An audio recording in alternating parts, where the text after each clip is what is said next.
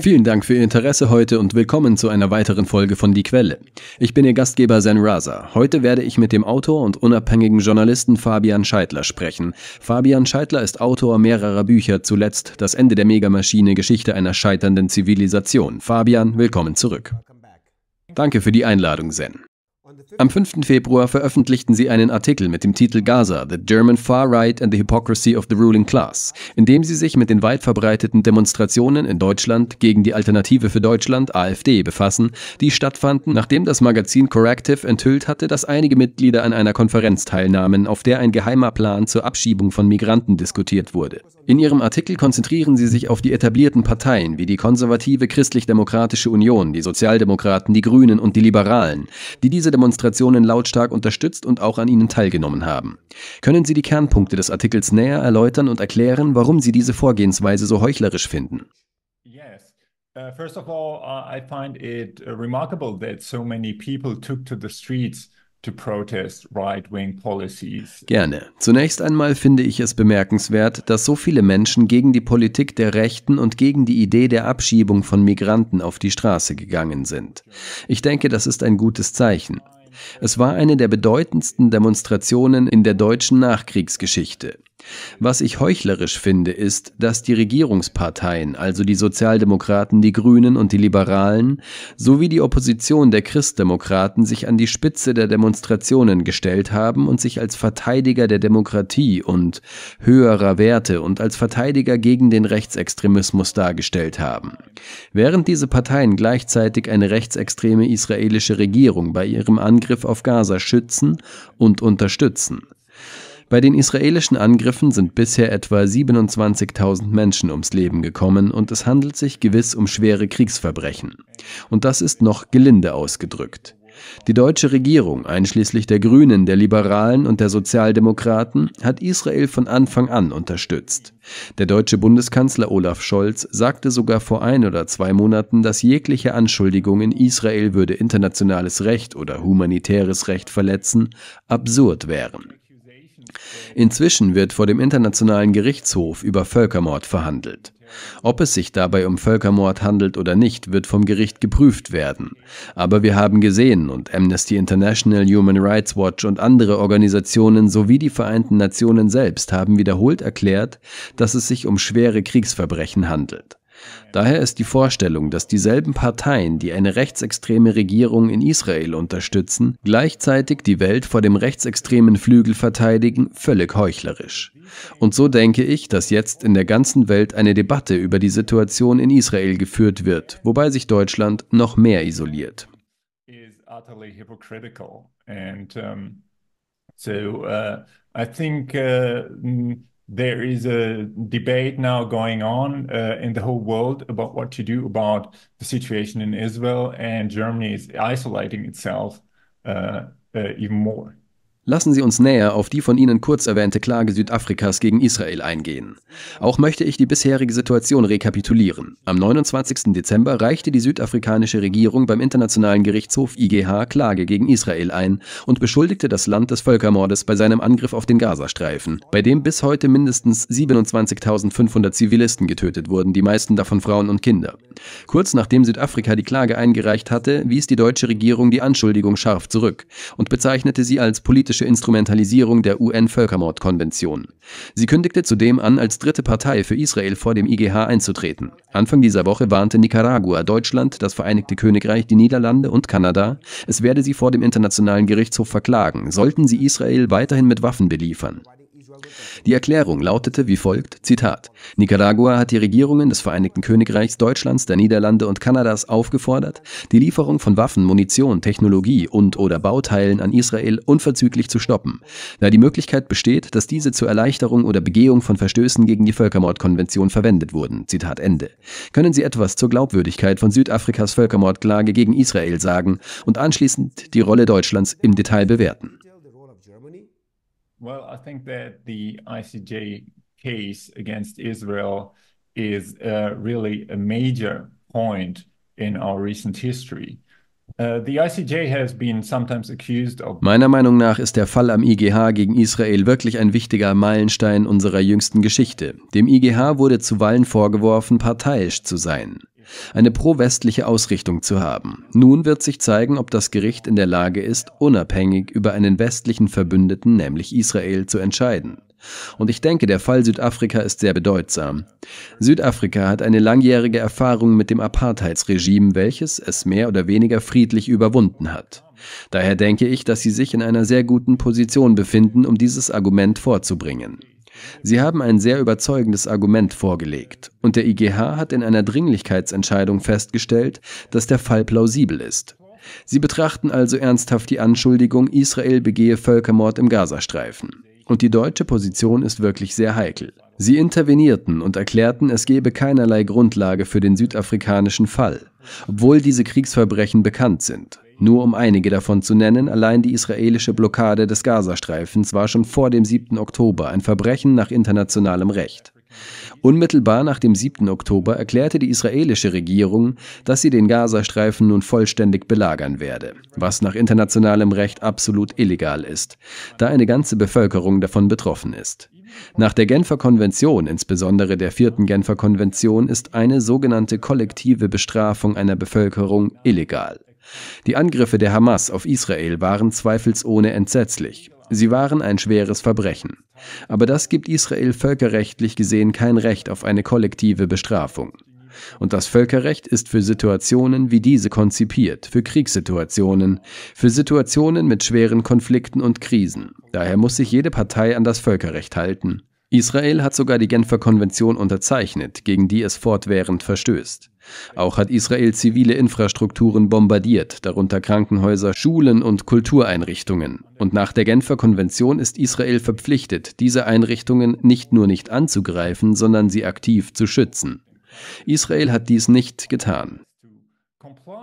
with international law. Israel has even signed the Geneva Convention, which is which it is violating all the time.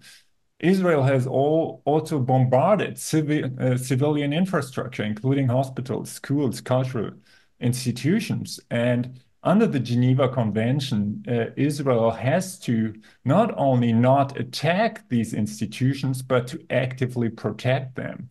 Israel, Israel failed to do so.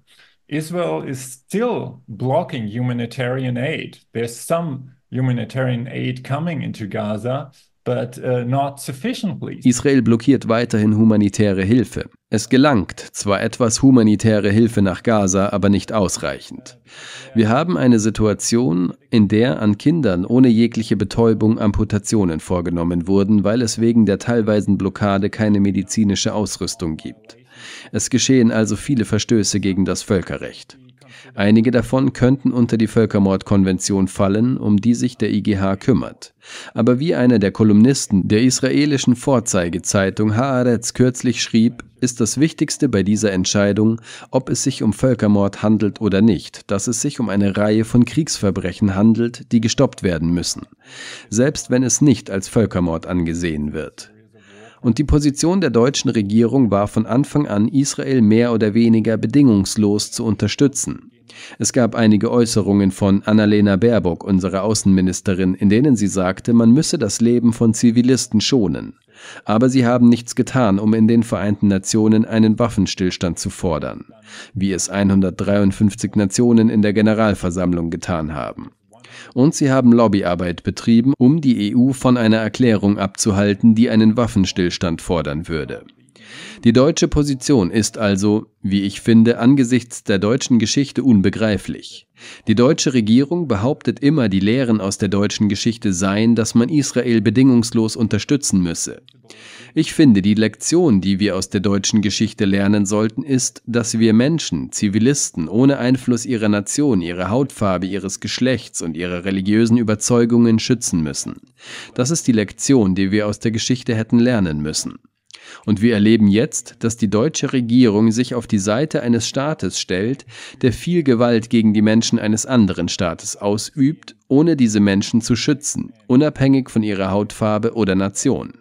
Ich halte das für sehr beunruhigend. Und auch Namibia hat seine Stimme erhoben, um Deutschland für diese Intervention vor dem Internationalen Gerichtshof zu kritisieren.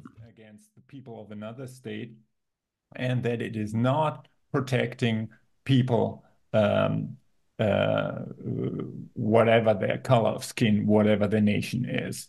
So uh, I think this is deeply troubling, and Namibia has also raised its voice to criticize Germany for this intervention at the International Court of Justice. Aus Gründen der Objektivität möchte ich einige Gegenargumente anführen, die sowohl die israelische als auch die westliche Regierung routinemäßig vorbringen. Und ich möchte Sie bitten, auf diese Argumente einzeln zu antworten. Erstens, Israel hat alle möglichen Vorsichtsmaßnahmen ergriffen, um die Zivilbevölkerung in Gaza vor seinen Bombardierungen zu warnen, indem es zum Beispiel Flugblätter aus der Luft abwarf und sie aufforderte, in sicherere Gebiete zu fliehen. Well, uh, the UN die UN und Menschenrechtsorganisationen haben immer wieder darauf hingewiesen, und ich halte dies für richtig, dass es in Israel keinen sichereren Ort gibt, an den man gehen kann. Selbst wenn man Flugblätter aus einem Flugzeug abwirft. Es ist einfach lächerlich zu behaupten, dass sie irgendwelche Vorkehrungen getroffen haben, um das Leben von Zivilisten zu retten. Das Gegenteil ist der Fall. Israel hat zivile Infrastrukturen bombardiert, wo es nur konnte, und hat dabei kein einziges ziviles Leben verschont. Zweitens, die Hamas benutzt Zivilisten als Schutzschild, indem sie sich unter ihnen versteckt und diesen Vorteil für den Raketenbeschuss israelischer Zivilisten nutzt. Uh, Hamas has been firing uh, rockets, which is also illegal under international law. Äh, äh, Die Hamas hat Raketen abgefeuert, was nach internationalem Recht ebenfalls illegal ist, wenn Zivilisten getroffen werden. Die Palästinenser haben nach internationalem Recht einen Anspruch darauf, sich gegen Besatzung und Blockade zu wehren, auch mit militärischen Mitteln. Aber sie haben nicht das Recht, Zivilisten zu töten. Ich kritisiere also die Hamas für diese Art von Aktionen, aber gleichzeitig gibt dies Israel keinen Anlass, Zivilisten in unverhältnismäßiger Weise zu töten und Maßnahmen zu ergreifen, die das Völkerrecht als kollektive Bestrafung bezeichnet. Wenn es darum geht, Zivilisten als menschliche Schutzschilde zu missbrauchen, was in Gaza angeblich der Fall war, hat sich die Geschichte des Al-Shifa-Krankenhauses als reine Fälschung herausgestellt. Es gab keine größeren militärischen Strukturen unter dem Al-Shifa-Krankenhaus. Die Tunnel, die Israel später präsentierte, wurden von Israel selbst gegraben. Selbst wenn eine militärische Organisation wie die Hamas Zivilisten als menschliche Schutzschilde im Sinne der Genfer Konvention benutzt, sind alle Parteien dennoch verpflichtet, Zivilisten zu schützen. Der Schutz der Zivilbevölkerung hat also Vorrang vor militärischen Zielen. Auf jeden Fall kann Israel nicht behaupten, dass dies 20.000 tote Zivilisten und mehr als 10.000 tote Kinder in Gaza rechtfertigen würde has priority over military targets. So in any case, Israel cannot claim that this would justify 20,000 dead civilians and more than 10,000 dead children in, in Gaza. Im vergangenen Monat beschuldigte Israel das Hilfswerk der Vereinten Nationen, auch UNRWA genannt, von mindestens 190 Mitgliedern der Hamas und des islamischen Dschihad unterwandert zu sein. In dem sechsseitigen Geheimdienstdossier Israels wurden zwölf Mitglieder mit Bildern genannt. Nach dieser Anschuldigung froren 16 Geberländer, darunter die wichtigsten Beitragszahler USA und Deutschland, die 400 Millionen für das Hilfswerk ein, was dessen Kapazität stark beeinträchtigte. UNRWA hat rund 13.000 Mitarbeiter in Gaza und erbringt wichtige Dienstleistungen Dienstleistungen im Bildungs- und Gesundheitsbereich. Die UN hat daraufhin die Verträge der beschuldigten Mitarbeiter gekündigt und eine Untersuchung der von Israel erhobenen Vorwürfe eingeleitet. Israel hat das vollständige Geheimdienstdossier nicht an die UN weitergegeben, sondern es über die internationalen Medien verbreitet, die es ihrerseits veröffentlichten. US-Außenminister Anthony Blinken erklärte, als er zu den Beweisen befragt wurde, Zitat, wir hatten nicht die Möglichkeit, die Behauptungen selbst zu untersuchen, aber sie erscheinen sehr, sehr glaubwürdig. Zitat Ende. Wie glaubwürdig sind Ihrer Einschätzung nach diese Behauptungen Israels? Und zweitens, sollte die Finanzierung durch die USA und Deutschland eingefroren bleiben, bis die Untersuchung abgeschlossen ist? Well, as you said, then uh, these are just claims by the Israeli government or the intelligence community. There's no evidence yet. That's what uh, UNRWA itself said, what the other UN institutions said. Wie Sie bereits erwähnten, Zen, sind dies lediglich Behauptungen der israelischen Regierung oder der Geheimdienste. Es gibt noch keine Beweise. Das sagt UNRWA selbst, sowie andere UN-Institutionen und die Presse.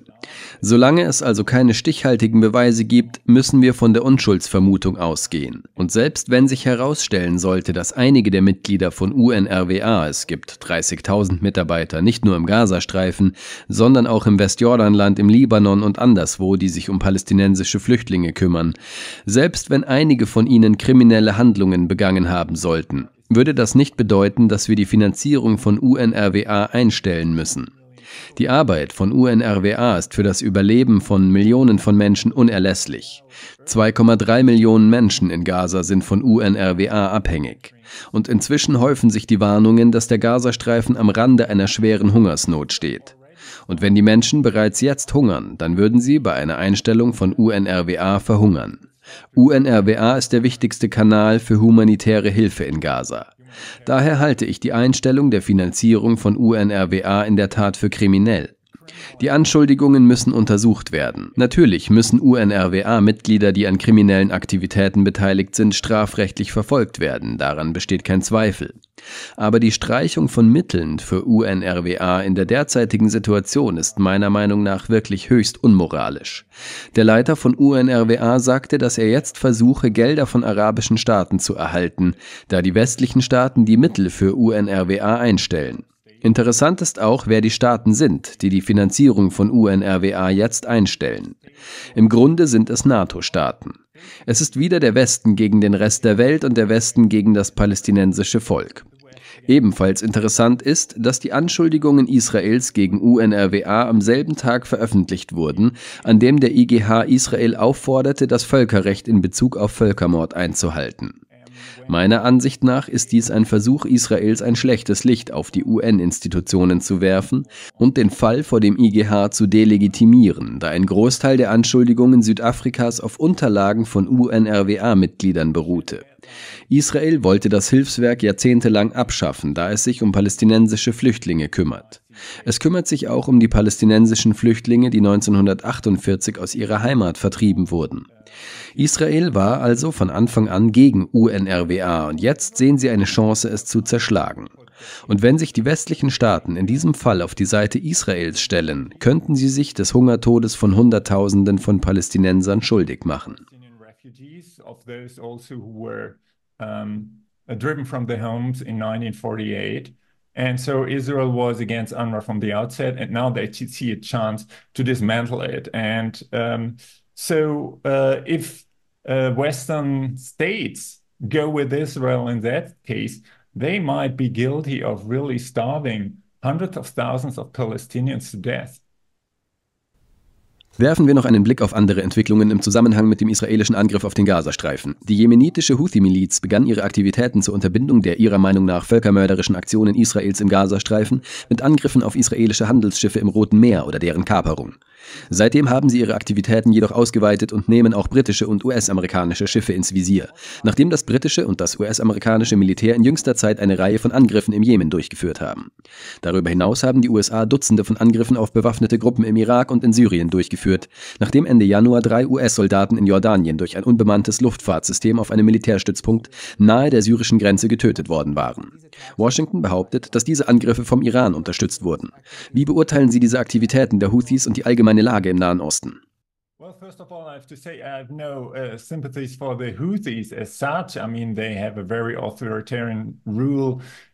Zunächst einmal muss ich feststellen, dass ich keine Sympathien für die Houthis als solche hege. Sie regieren in Teilen des Jemen sehr autoritär. Aber sie haben erklärt, dass sie im Roten Meer alle Arten von Schiffen angreifen werden, die von Israel oder nach Israel fahren, um somit den Angriff auf Gaza zu stoppen.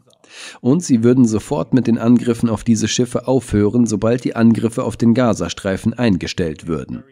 Es gibt also aus vielen Gründen eine sehr einfache Lösung, nämlich einen Waffenstillstand für Gaza, den viele Organisationen auf der ganzen Welt, viele Staaten, die Mehrheit der Generalversammlung der UN, 153 Staaten, fordern. Es gäbe daher einen einfachen Ausweg aus diesem Konflikt. Die USA tun das, was sie immer tun. Sie können mit Konflikten nicht vernünftig umgehen. Sie können nicht diplomatisch mit Konflikten umgehen. Sie werfen einfach Bomben ab. Das ist alles, was sie tun können. Und sie verärgern die Menschen noch mehr. Und sie eskalieren den Konflikt in der Region, von dem sie immer gesagt haben, dass sie ihn vermeiden wollen. Blinken reiste ständig in den Nahen Osten und er sagte immer, man müsse eine Eskalation in der Region vermeiden und dennoch verschärfen sie die Situation nur. Übrigens, die Bombardierung des Jemen, das haben viele Mitglieder des Kongresses in Washington gesagt, ist nach der amerikanischen Verfassung illegal. Artikel 1 der amerikanischen Verfassung besagt, dass nur der Kongress Krieg erklären und Krieg beenden kann, nicht der Präsident. Was Biden hier tut, ist also eindeutig völkerrechtswidrig und sehr kontraproduktiv für die Lösung dieses Konflikts. So what Biden is doing here is clearly illegal under international law and it's very counterproductive to resolve this conflict. Lassen Sie uns abschließend auf die Ukraine zu sprechen kommen. Am 2. Februar einigten sich die Staats- und Regierungschefs der Europäischen Union auf eine finanzielle Unterstützung für die Ukraine in Höhe von 50 Milliarden Euro, die bis 2027 reichen wird. Diese Mittel werden der Ukraine dabei helfen, den öffentlichen Dienst aufrechtzuerhalten, der nach Ansicht der EU für den weiteren Kampf gegen die russische Aggression unerlässlich ist. Dieses Hilfspaket kommt nach einer Auseinandersetzung mit dem ungarischen Premierminister Viktor Orban, der seit Dezember 2023 sein Veto gegen das Paket eingelegt hat. Die Europäische Union drohte nach Angaben Angaben der Financial Times damit, die ungarische Wirtschaft zu sabotieren. Die Strategie sah vor, die ungarische Wirtschaftsschwäche zu nutzen, die Währung zu gefährden und das Vertrauen der Investoren zu erschüttern, falls Viktor Orban die Hilfe für die Ukraine weiterhin blockieren sollte. Kurz darauf machte Viktor Orban eine rasche Kehrtwende und das Hilfspaket der EU wurde genehmigt. Auf der anderen Seite des Atlantiks schlug der US-Senat am 5. Februar ein 108 Milliarden Dollar Gesetz vor, das ein 16 Milliarden Dollar Hilfspaket für die Ukraine enthält. Dieser Gesetzesentwurf ist seit geraumer Zeit ins Stocken geraten, da viele konservative Republikaner im Gegenzug eine härtere Position zur Einwanderungspolitik gefordert haben, weshalb nicht abzusehen ist, ob der Entwurf im Kongress durchkommen wird. Wie beurteilen Sie diese Entwicklungen und glauben Sie, dass diese Hilfspakete der EU und möglicherweise der USA die Bemühungen der Ukraine um einen Sieg gegen Russland im Jahr 2024 beeinflussen werden? Well, I think uh, the most striking thing here, then, is uh, that both the US administration and the EU governments are unwilling to take notice of a simple, inconvenient truth. Das Bemerkenswerte hier ist, dass sowohl die US-Regierung als auch die EU-Regierungen nicht bereit sind, eine einfache, unbequeme Wahrheit zur Kenntnis zu nehmen, nämlich, dass die Ukraine nicht in dem Sinne gewinnen kann, wie es seit langem behauptet wurde, dass sie das gesamte Gebiet einschließlich der Krim zurückerobern kann. Das hat sogar der Oberbefehlshaber der Ukraine im letzten Herbst gegenüber The Economist gesagt. Es handle sich um eine Pattsituation Situation. Sie können diesen Krieg nicht gewinnen. Ihnen gehen die Leute aus. Selbst wenn sie viel mehr Waffen bekommen, haben sie keine Menschen mehr zur Verfügung. Sie haben Zehntausende von Menschenleben verloren, viele weitere sind verletzt und die Rekrutierung weiterer Menschen ist ein großes Problem. Ich denke, die Situation erfordert wirklich diplomatisches Handeln. Ich halte nichts von Viktor Orban und zwar aus vielen Gründen. Zum Beispiel aufgrund seiner vehementen Unterstützung des israelischen Angriffs auf den Gazastreifen, wegen seiner Haltung zur Migration und ähnlichem. Aber ich denke, in diesem Fall hatte er mit seiner Blockade recht, denn es macht keinen Sinn. Humanitäre Hilfe in die Ukraine zu schicken wäre sinnvoll. Ich meine, die Menschen dort sind sehr arm und es ist ein kalter Winter und vieles mehr. Sie brauchen jetzt Hilfe. Ich halte diese Hilfe für gerechtfertigt. Aber weitere militärische Hilfe löst das Problem nicht. Wir müssen uns auf Verhandlungen einlassen und ich denke, dass Russland daran interessiert sein könnte.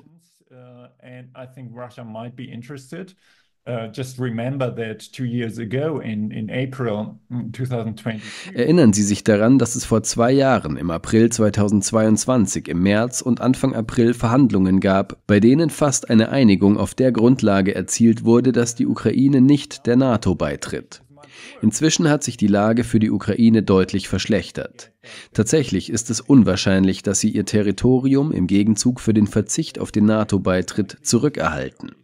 Und diese Situation wird sich wahrscheinlich noch weiter verschlechtern. Wenn Sie also das ukrainische Volk unterstützen wollen, wenn Sie das Töten stoppen und eine vernünftige Lösung finden wollen, müssen Sie aufhören, sich auf diese militaristische Logik einzulassen. Und hier geht es auch um den Umstand, dass die USA sich Schritt für Schritt aus der Unterstützung der Ukraine zurückziehen, da sie natürlich bereits Bescheid wissen. Sie wissen, dass sie nicht gewinnen können. Das amerikanische Militär, General Milley und andere sagen schon seit langem, dass es sich um eine Patt-Situation handelt. Das Pentagon und die Geheimdienste haben erkannt, dass es keinen Sinn macht. Es geht natürlich um die Wahlen in den USA. Und für Präsident Biden ist das ein großes Problem. Es ist unpopulär, viel Geld für ausländische Kriege auszugeben, und die Republikaner nutzen diese Situation aus. Natürlich würden sich die USA gerne auf die eine oder andere Weise aus dieser Angelegenheit zurückziehen, wobei sie möchten, dass die Europäer die Kosten dafür tragen. Und nun haben die Deutschen natürlich, wie eine unserer Abgeordneten Sarah Wagenknecht kürzlich gesagt, die dümmste Regierung in Europa, was vielleicht stimmt, denn sie sind bereit, die Kosten zu übernehmen. Andere europäische Länder wie Frankreich sind da viel zögerlicher. Other European countries, such as France, are uh, are much more hesitant.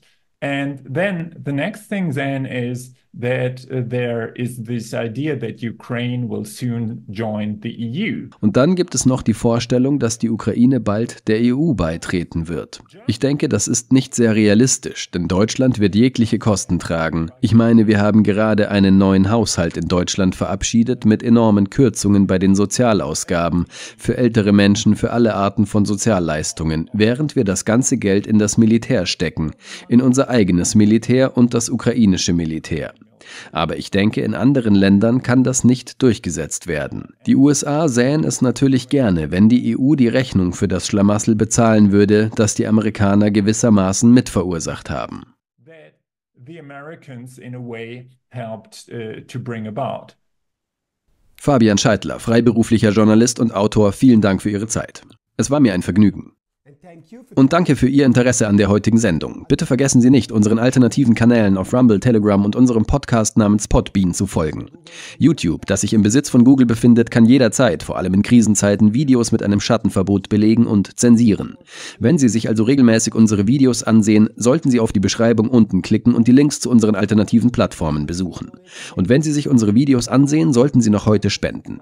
Wenn alle unsere 145.000 Abonnenten heute spenden, können wir unsere Kosten für die nächsten nächsten vier bis fünf Jahre decken.